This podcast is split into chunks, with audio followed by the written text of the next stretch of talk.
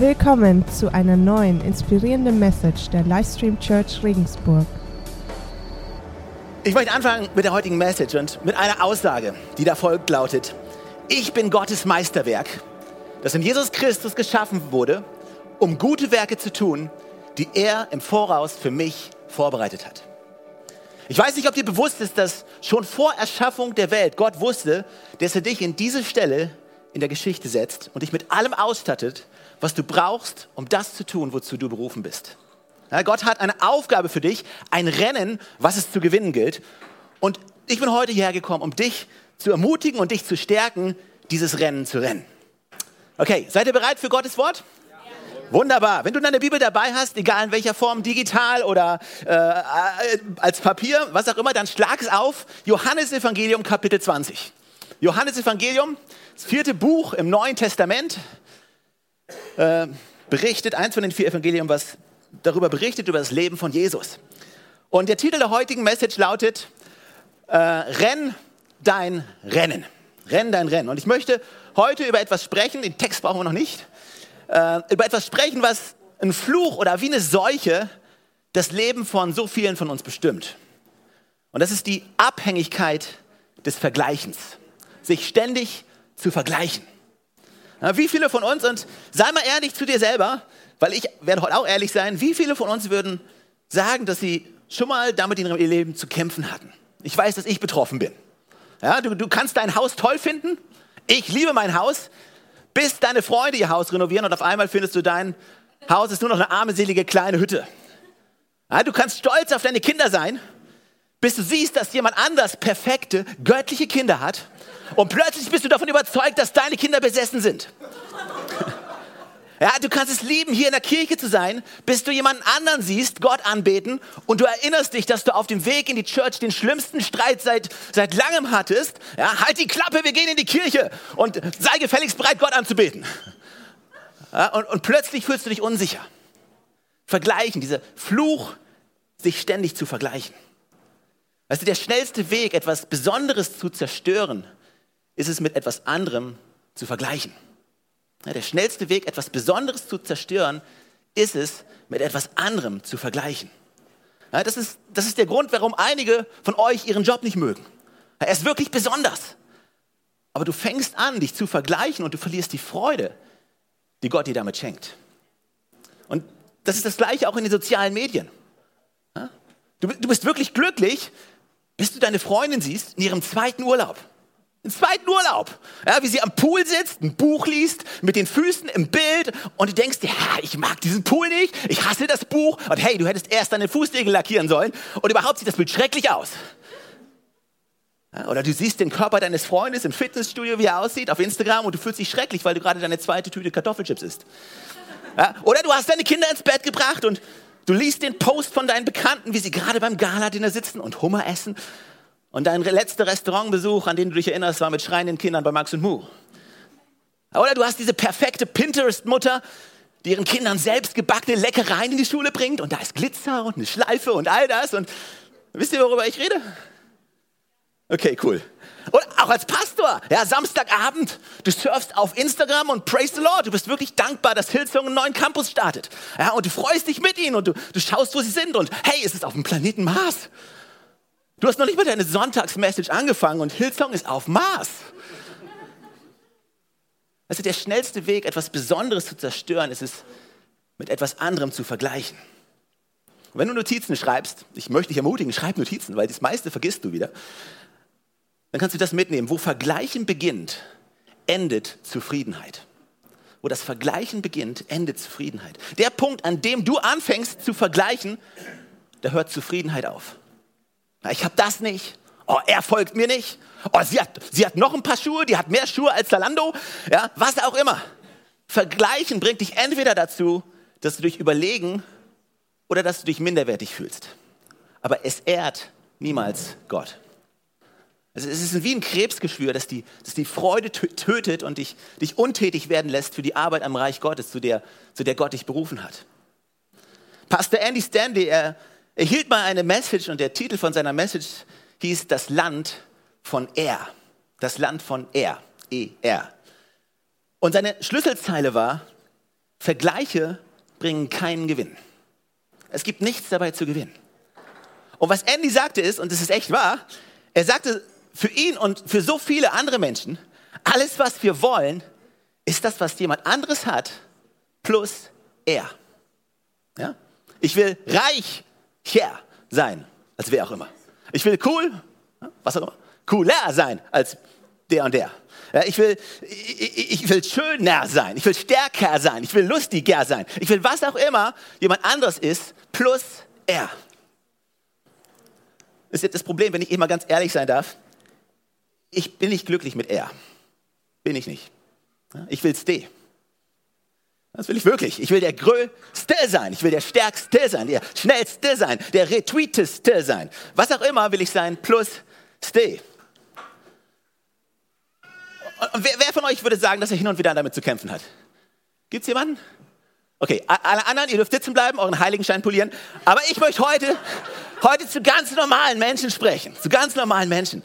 Und ich möchte mit euch in eine Stelle im Johannesevangelium schauen, im 20. Kapitel.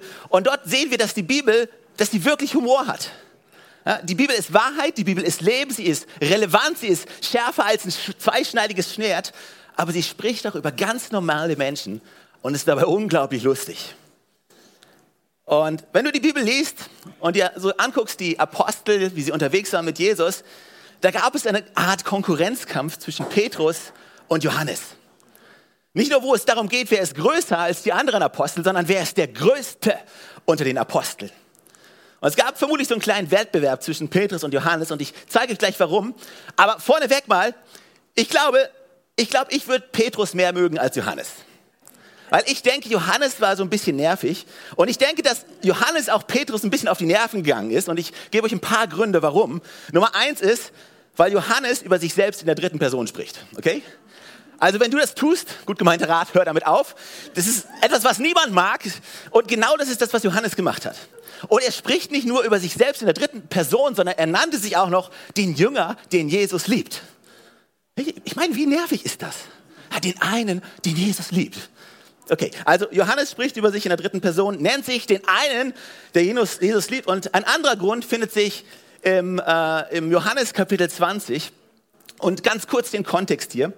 Es ist Sonntagmorgen, der Sonntag, nachdem Jesus am Kreuz gestorben ist. Jesus ist tot, er ist der Sonntag nach der Kreuzigung. Es ist früher Morgen. Und Maria Magdalena besucht das Grab. Und ratet, was ist? Das Grab ist leer. Und sie geht zu den anderen Jüngern und erzählt Petrus und Johannes, hey, das Grab ist leer. Und achtet mal darauf, wie häufig, wenn Johannes davon berichtet, von diesem größten Wunder der Menschheit, wie häufig er davon spricht, dass er schneller ist in einem Wettlauf als Petrus. Schaut es euch an, ihr denkt, ich lüge, aber dreimal. Hier ist die wichtige Nachricht, die überbracht wurde. Jesus ist von den Toten auferstanden und Johannes ist schneller in einem Wettrennen.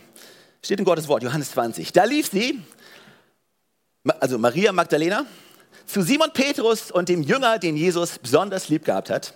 Das schreibt Johannes, das ist echt nervig, Johannes. Und sie, sie berichtet ihnen, hey, sie haben den Herrn aus dem Grab weggenommen und wir wissen nicht, wohin sie ihn gebracht haben. Sofort machten sich Petrus und der andere Jünger auf den Weg und sie gingen zum Grab hinaus. Die beiden liefen zusammen, aber der andere Jünger, das ist Johannes, war schneller als Petrus und erreichte das Grab als erster. Das ist wichtig, Johannes war als erster da. Er beugte sich, um hineinzuschauen und sah die Leinenbinden daliegen, aber er ging nicht hinein. Simon Petrus jedoch, der inzwischen auch angekommen war, na, wo war er? Er war Nummer zwei hinter ihm, ging auch in die Grabkammer hinein. Müsst nicht lange warten, Vers 8.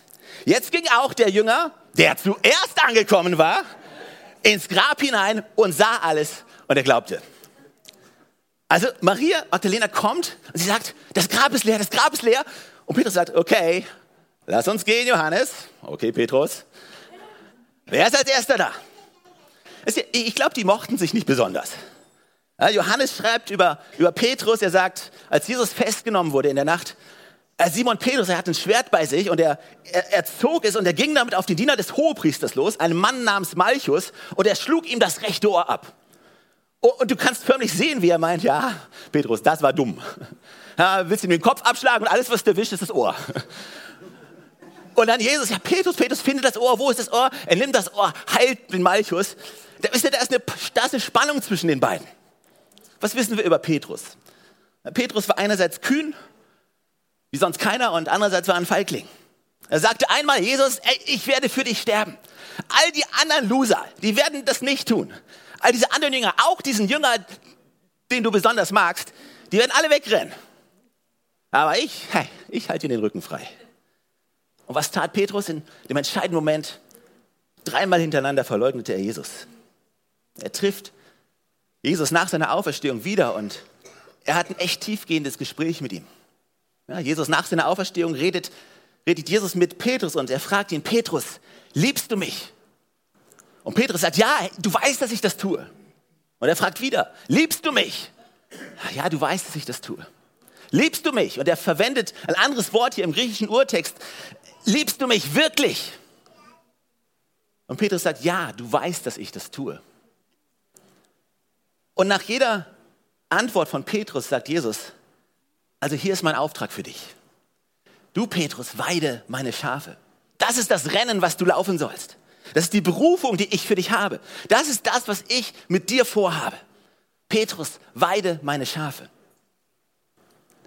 Und Johannes 21, Vers 20 geht es dann weiter. Petrus wandte sich um und sah das. Der Jünger, den Jesus besonders liebte, ihn folgte. Also Johannes. Und Petrus fragt Jesus, Herr, was? Was wird aus diesem hier?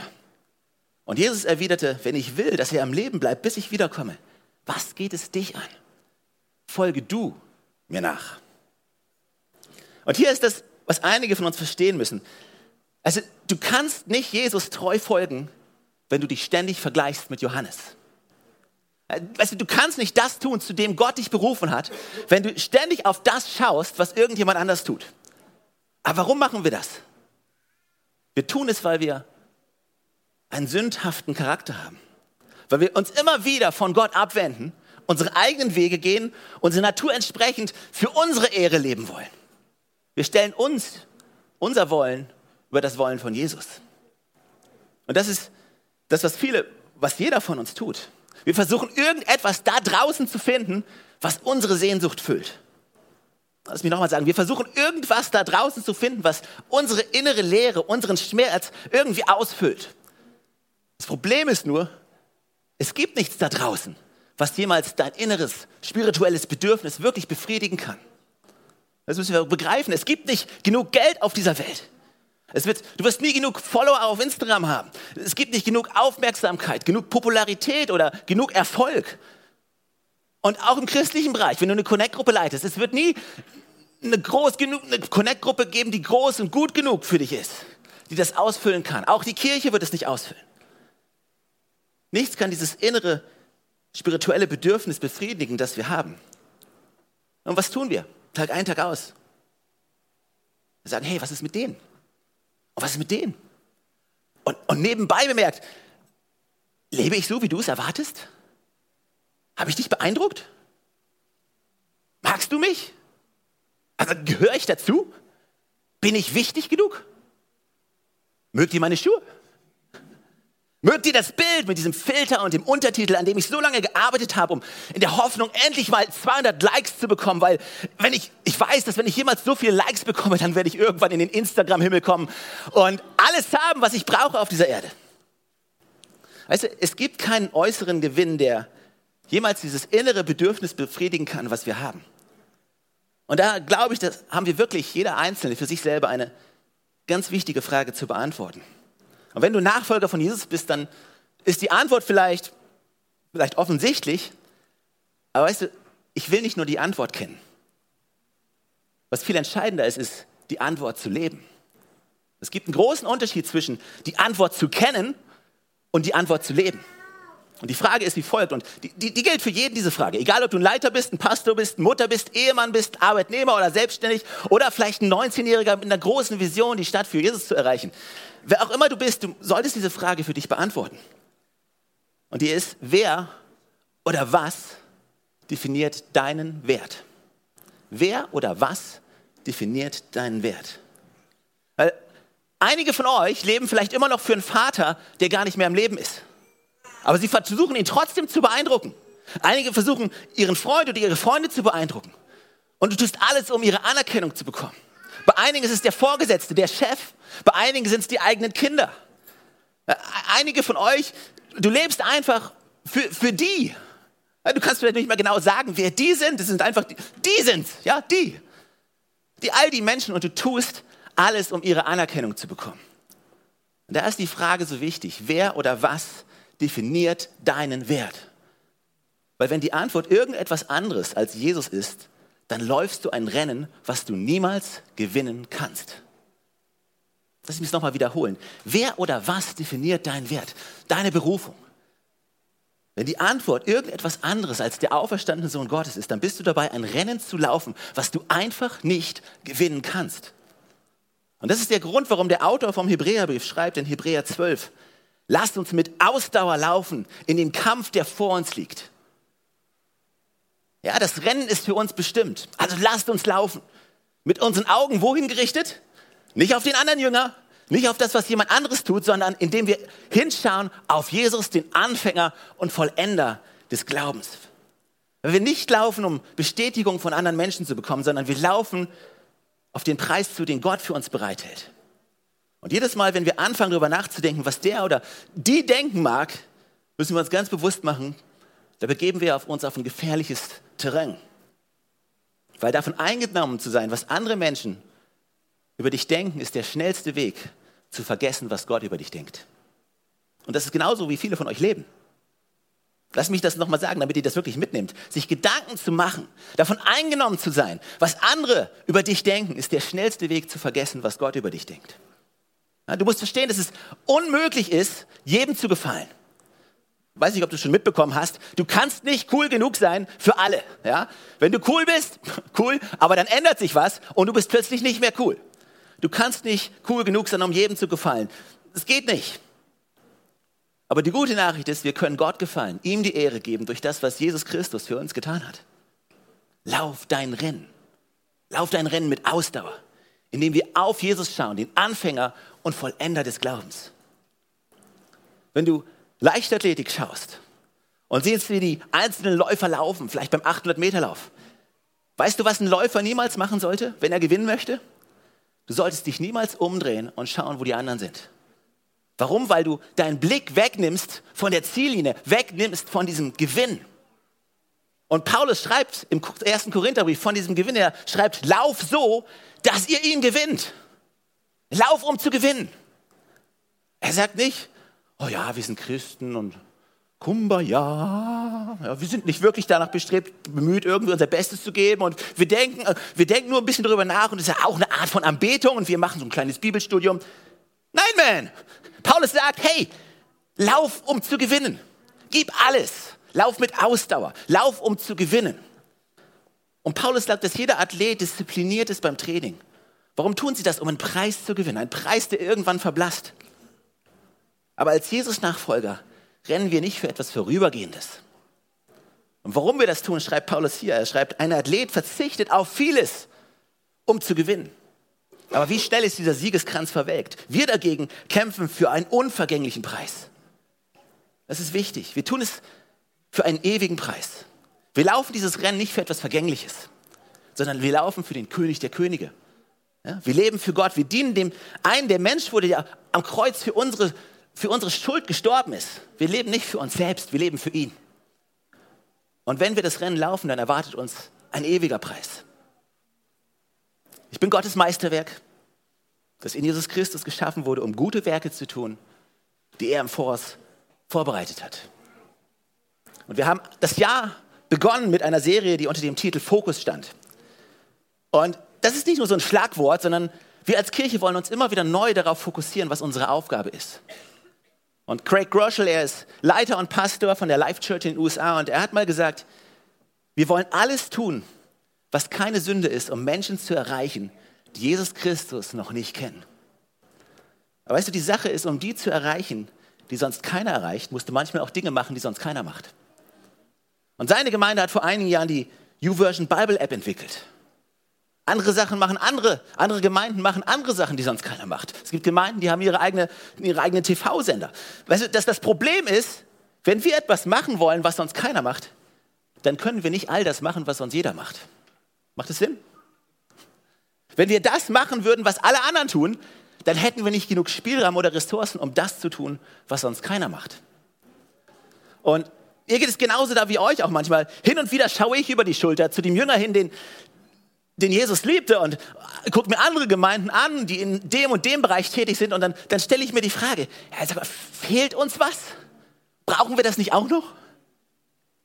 Die Sache ist nur, dass ich nicht dazu berufen bin, ihr Rennen zu rennen. Und die einzige vernünftige und auch Gott ehrende Reaktion darauf ist, wenn ich etwas, jemand anderen etwas Großes machen sehe, ist zu sagen, hey, das ist genial, das ist super und ich feuere dich an. Denn Gott beurteilt mich nicht aufgrund der Berufung von jemand anderem. Gott beurteilt dich nicht aufgrund der Berufung von jemand anderem oder was jemand anderes tut. Okay, jetzt kommt ein Punkt, wo ich, wo ich echt ehrlich sein möchte. Ist ein bisschen peinlich vielleicht. Aber ich sage es trotzdem, ganz, ganz einfach, weil es die Wahrheit ist. In, in meinem tiefsten Innern, in meiner Natur möchte ich eins. Und es ist ganz gleich, welche Sache du auch nimmst, in welchem Bereich. Ich möchte, dass ihr denkt, dass ich wichtig bin. Ich bin wichtig für diese Kirche, weil ich predige. Ich bin wichtig, weil ich Ideen habe. Oder nimm eine andere Kategorie. Ich bin wichtig, weil ich besser im Volleyball bin als Johannes. Keine Ahnung, ob das stimmt. Ich bin wichtig, weil ich eine wunderbare Frau habe. Ich bin wichtig, weil ich Kinder habe, die sich gut verhalten. Ich bin ganz gleich, welche Kategorie du auch nimmst. Ich möchte, dass du mich ansiehst und denkst, hey, der Typ ist wichtig. Das Problem ist nur, dass Gott mich und auch dich nicht dazu berufen hat, wichtig zu sein. Wozu sind wir berufen? Gott hat uns berufen, treu zu sein.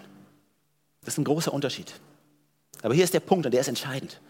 Und ich hoffe, dass es eine Art Aha-Moment für dich ist, weil ihr alle habt eure eigene Version von eurer sündhaften Natur in eurem Leben, auf die ihr immer wieder zurückfallt. Ich will, dass ihr denkt, ich bin wichtig.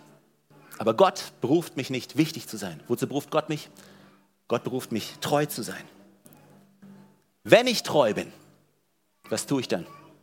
Ich tue wichtige Dinge.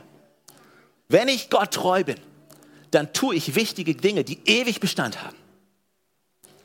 Und Jesus sagt deshalb, es soll euch zuerst um Gottes Reich und um Gottes Gerechtigkeit gehen. Dann wird euch alles andere dazugegeben. Jesus zu dienen, dabei geht es nicht um meine Wichtigkeit. Jesus zu dienen hat nichts damit zu tun, sich zu vergleichen, was, was irgendjemand anders macht. Jesus zu dienen, dabei geht es um Jesus allein, weil er ist wichtig.